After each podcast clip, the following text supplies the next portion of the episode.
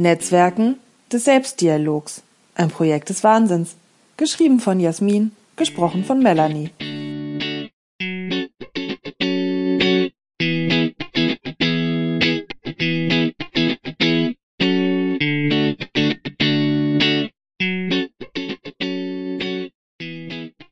Heute wird Skype gecoacht.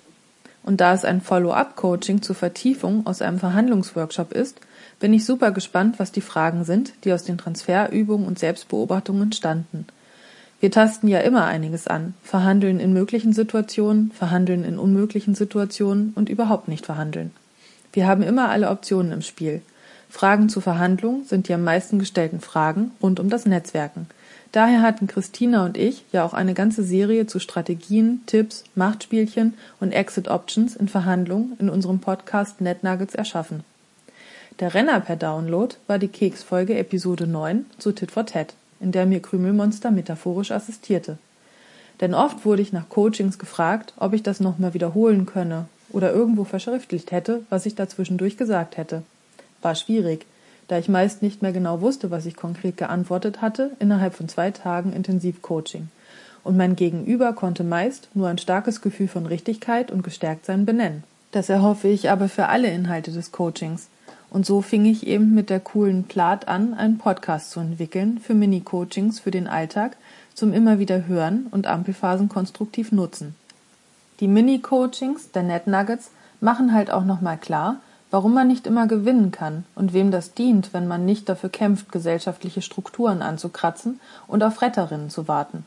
Ob nun Prinzen mit Eheversorgungskonzept oder Mentorinnen, die Verhandlungskastanien aus dem Feuer holen sollen, viele Verhandlungsfragen drehen sich um gefühlte oder tatsächliche Entgeltungerechtigkeiten mit Vorgesetzten. Als Karrierecoach muss ich leider sehr oft darauf hinweisen, dass mit dem Arbeitsvertrag der Arbeitgeber oder die Arbeitgeberin so etwas wie eine Flatrate auf Leistungserbringung hat. Ärgerlich, ist aber so. Da helfen auch Personalrätinnen und Gleichstellungsbeauftragte nur in extrem offensichtlichen Fällen der Stellenentwertung.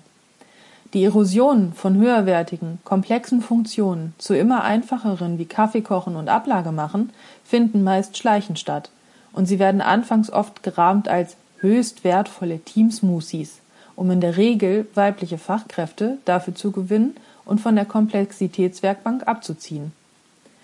In wirklich emanzipierten Teams kochen aber auch die Abteilungsleiter morgens den Kaffee und fragen, ob sie einem etwas mitbringen können, wenn sie an der Cafeteria vorbeikommen, weil sie einen lieber die kommende Cash Cow für den Laden ins Leben holen sehen, als sich ihre kurzsichtigen Eitelkeiten bedienen zu lassen. Habe ich schon erlebt. Ist also keine wilde feministische Fantasie oder Wunschgedanke. Sorry und Gruß aus dem Paralleluniversum. Ich kann nur allen raten, bei Zeiten aufzupassen, ob alle an einem beteiligt sind und ob zum Beispiel das Kaffeekochen dem Statusbilden dient oder der Verantwortung für eine funktionierende Arbeitsatmosphäre für alle Beteiligten. Dann fällt die Entscheidung meist leicht, ob man lieber den Kaffee oder den Vorstand zum Kochen bringen will.